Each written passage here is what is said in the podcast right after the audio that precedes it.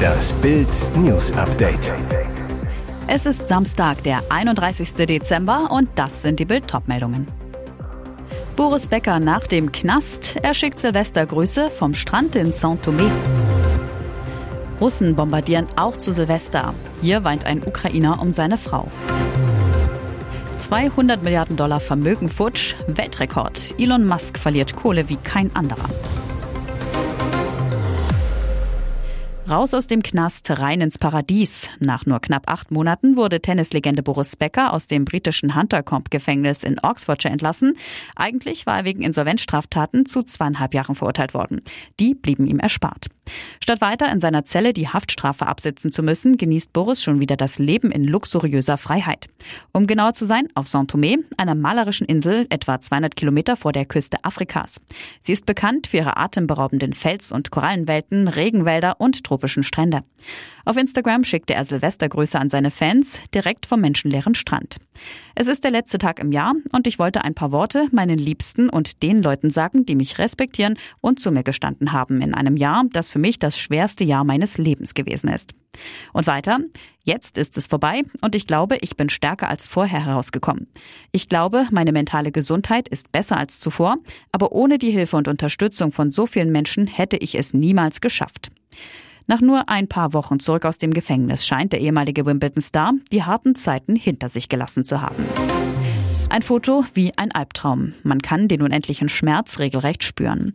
Es sind Bilder wie diese, die uns immer wieder erschaudern lassen. Wir sehen einen Mann in der ukrainischen Hauptstadt Kiew, der nur mit Bademantel bekleidet um seine Frau trauert. Sie wurde heute durch Putins Raketen aus dem Leben gerissen, wie so viele in diesem Horrorjahr. Das Morden von Zivilisten pausiert auch heute nicht. Der Kreml-Despot hat selbst am Silvestertag wieder Raketenangriffe befehligt. Die Ukraine ist nach Angaben dortiger Vertreter massiv von Russland aus der Luft angegriffen worden. Mehrere Regionen des Landes wurden demnach am Samstag beschossen. Der Oberbefehlshaber der ukrainischen Streitkräfte, Valery Salushny, teilte mit, die russischen Streitkräfte hätten wenige Stunden vor dem Jahreswechsel 20 Raketen auf die Ukraine abgefeuert. Zwölf davon habe die ukrainische Luftabwehr jedoch abfangen und zerstören können. Allein sechs russische Raketen seien über der Hauptstadt Kiew abgefangen worden. Laut Bürgermeister Vitali Klitschko wurde in Kiew auch ein älterer Mann durch die Angriffe getötet.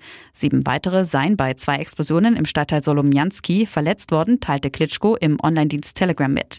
Einer der Verletzten befinde sich in einem extrem gravierenden Zustand. Insgesamt wurde Kiew von mindestens zehn Explosionen erschüttert. Die Behörden hatten zuvor Luftalarm ausgelöst und die Menschen aufgefordert, sich in Schutzräumen in Sicherheit zu bringen. Musk macht mächtig miese. Elon Musk ist Weltrekordhalter im Geldverlieren. Der Tesla-Chef verlor seit November 2021 rund 200 Milliarden US-Dollar, so viel wie nie jemand zuvor. Das berichtet das Finanzportal Bloomberg. Dem Bericht zufolge ist Musks Vermögen auf 137 Milliarden Dollar geschrumpft, nachdem unter anderem der Aktienkurs von Elektroautohersteller Tesla in den letzten Wochen gesunken ist. Den Wohlstandsgipfel erreichte Musk zuvor am 4. November 2021. Damals war er stolze 340 Milliarden US-Dollar schwer. Er war auch erst der zweite Mensch der Welt nach Amazon-Chef Bezos, der die 200 Milliarden Dollar Schallmauer an privatem Vermögen durchbrochen hatte. Beide hatten in der Corona-Krise prächtig verdient, weil die Börsenkurse ihrer Firmen stiegen. Doch 2022 war ein krasses Verlustjahr für beide. Musk führte zudem lange die Liste der reichsten Menschen der Welt an, liegt jetzt aber nur noch auf Platz zwei. Im lodernden Grenzkonflikt zwischen Serbien und dem Kosovo stehen die Zeichen, zumindest vorläufig, auf Entspannung.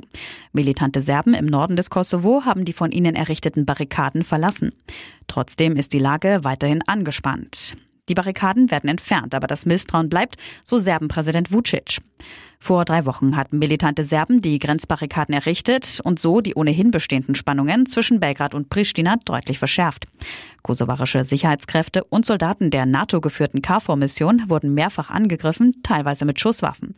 Auslöser der Proteste war die Festnahme eines serbischen Polizisten, der Polizeibeamte des Kosovo angegriffen haben soll. Experten warnen, eine Eskalation ist jederzeit möglich.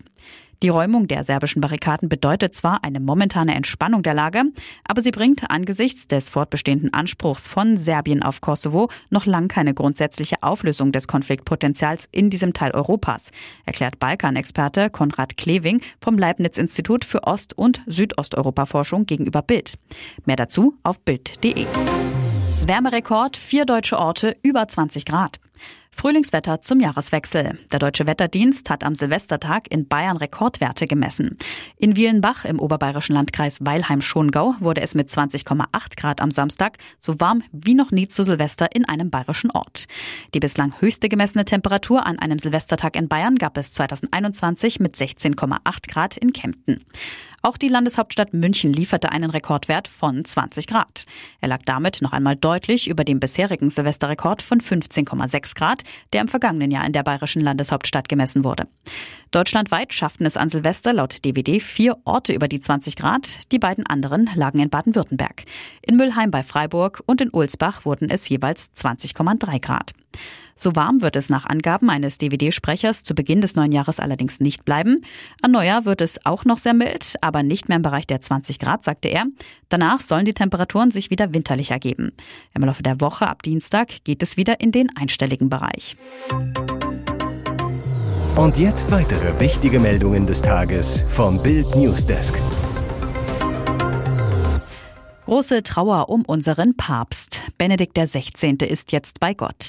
Er ist im Alter von 95 Jahren gestorben. Am Silvestertag teilte der Sprecher des Heiligen Stuhls, Matteo Bruni, mit.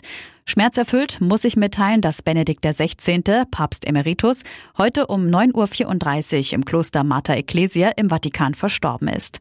Der Gesundheitszustand des gebürtigen Bayers hatte sich zuletzt verschlechtert. Josef Ratzinger war am 19. April 2005 als Nachfolger von Johannes Paul II. zum Papst gewählt worden. Benedikt war der erste deutsche Papst seit etwa 480 Jahren.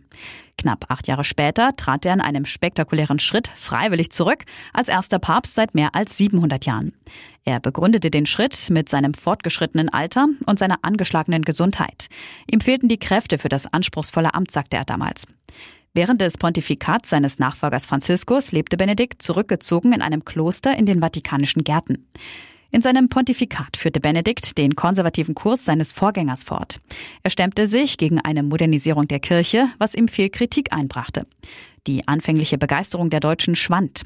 Seine Amtszeit wurde vor allem von Missbrauchsskandalen überschattet, die die katholische Kirche in eine tiefe Krise stürzten. Endlich ist das grässliche, an den Nerven zehrende Börsenjahr 2022 Geschichte. Aus vorbei. Endlich. Und nun? Vieles deutet darauf hin, dass es 2023 wieder deutlich aufwärts gehen könnte. Neues Jahr, neues Glück. Um zu verstehen, warum die nächsten zwölf Monate Aktienanlegern Top-Renditen bringen könnten, muss man zuerst einmal rekapitulieren, warum 2022 überhaupt ein so toxisches Jahr an der Börse war. Denn eigentlich waren die meisten Finanzexperten davon ausgegangen, dass die Kurse nach zwei Jahren Corona-Pandemie mit Millionen Toten, Lockdowns und Homeoffice ohne Ende, einem globalen Nachfrageeinbruch und massiven Verwerfungen im Welthandel 2022 ordentlich klettern würden. Was ging da schief? Klar, Russlands Überfall auf die Ukraine am 24. Februar 2022 war für die Weltpolitik, die Wirtschaft, die Börsen rund um den Globus ein Schock. Die Kurse crashten wochenlang. Die Rohstoffnotierungen, allen voran Gas und Erdöl, aber auch viele Agrargüter, Weizen und Pflanzenöl gingen aufgrund des Krieges und der Wirtschaftssanktionen des Westens gegen Russland durch die Decke. In der Folge rutschte ein Großteil der westlichen Welt in die Energiekrise, in der wir bis heute stecken. Weitere Gründe gibt es auf Bild.de. Ihr hört das Bild News Update mit weiteren Meldungen des Tages. Jetzt ist es fix. Cristiano Ronaldo hat einen Vertrag beim saudi-arabischen Club Al Nassr unterschrieben. Das teilte der Club am Abend über seine Social-Media-Kanäle mit, zeigte ein Foto von Ronaldo mit einem Vereinsoffiziellen mit einem neuen Trikot des Superstars in der Hand. Zuvor hatte ein TV-Sender den Wechsel live im Fernsehen verkündet. Der Verein schrieb, hier wird mehr als nur Geschichte geschrieben. Dies ist eine Verpflichtung, die nicht nur unseren Verein zu noch größerem Erfolg inspirieren wird, sondern auch unsere Liga, unsere Nation und künftige Generationen, Jungen und Mädchen dazu anspornen wird, die beste Version ihrer selbst zu sein. Die Laufzeit soll laut der Zeitung Al Riyadiyah sogar zweieinhalb Jahre betragen. Der portugiesische Superstar soll laut Angaben der Zeitung eine sogenannte Signing Fee, eine Handgeldzahlung bei Unterschrift in Höhe von 100 Millionen Euro erhalten. Sein Gehalt soll inklusive Werbedeals mit Bildrechten knapp 200 Millionen Euro betragen.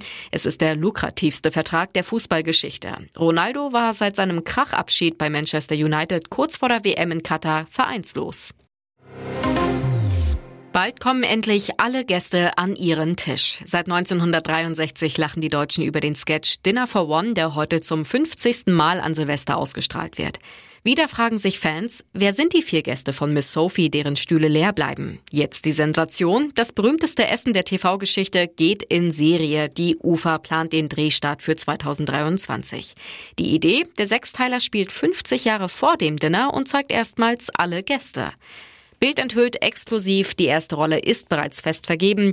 Filmstar Moritz Bleibtreu wird den schrägen Abenteurer Mr. Pomeroy spielen. Seinen Humor zeigt er ab dem 26. Januar auch in der Kinoverfilmung von Caveman.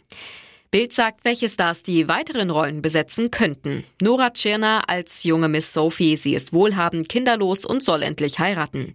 Janis Niewöhner als junger Butler James. Er ist heimlich in Miss Sophie verliebt. Die beiden hatten eine Affäre in der Jugend. Daniel Donskoy als Mr. Winterbottom, ein Snob mit fabelhaften Manieren.